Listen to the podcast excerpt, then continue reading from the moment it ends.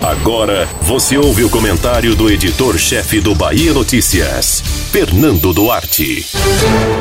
A icônica expressão morra quem morrer parece fazer mais sentido neste momento da pandemia do que em julho, quando a proferiu o então prefeito de Itabuna, Fernando Gomes.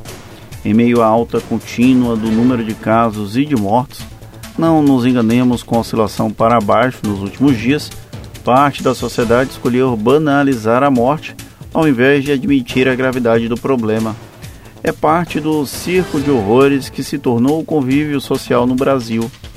Morrer não é uma opção, é a única certeza da vida. Porém, caminhamos a passos largos para permitir que mais gente acelere o processo de despedida do mundo. A possibilidade de falta de leitos de UTI é real. A possibilidade do sistema de saúde não dar conta da demanda do coronavírus também.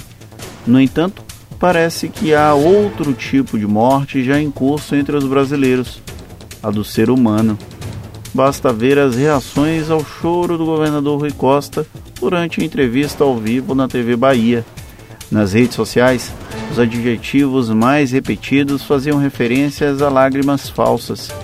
Não que seja impossível fingir, porém colocar em dúvida a emoção alheia virou rotina e nem se percebe o quão doloroso é minimizar o sentimento de quem quer que seja, ainda que o outro esteja como adversário político. Rui pode não ser benquisto por todos os baianos, mas a reeleição dele mostra que, para a maioria deles, o trabalho feito mereceu continuar. Todavia, para quem prega a morte pela morte, o governador não tem o direito de se emocionar enquanto os ataques se centravam no próprio Rui e no prefeito de Salvador, Bruno Reis, por adotarem medidas restritivas para tentar conter o coronavírus, o país segue longe de encarar de frente e vencer a pandemia. Não temos perspectiva de vacina, não temos perspectiva de unidade no enfrentamento da crise sanitária. Vivemos num contexto de expectativas políticas para cada vez que empurramos os problemas para debaixo do tapete ou acusamos os gestores de uso politiqueiro da crise, mais e mais brasileiros morrem.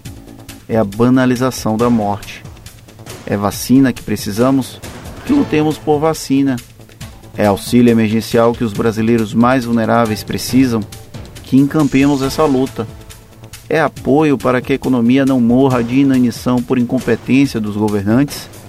Que isso seja feito sem criar contrapartidas para dificultar o acesso ao benefício.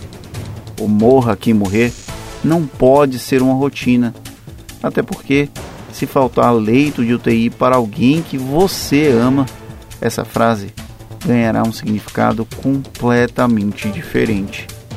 O inimigo não é a população, não são os governantes, é a pandemia.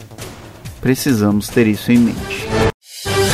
Você ouviu o comentário do editor-chefe do Bahia Notícias, Fernando Duarte.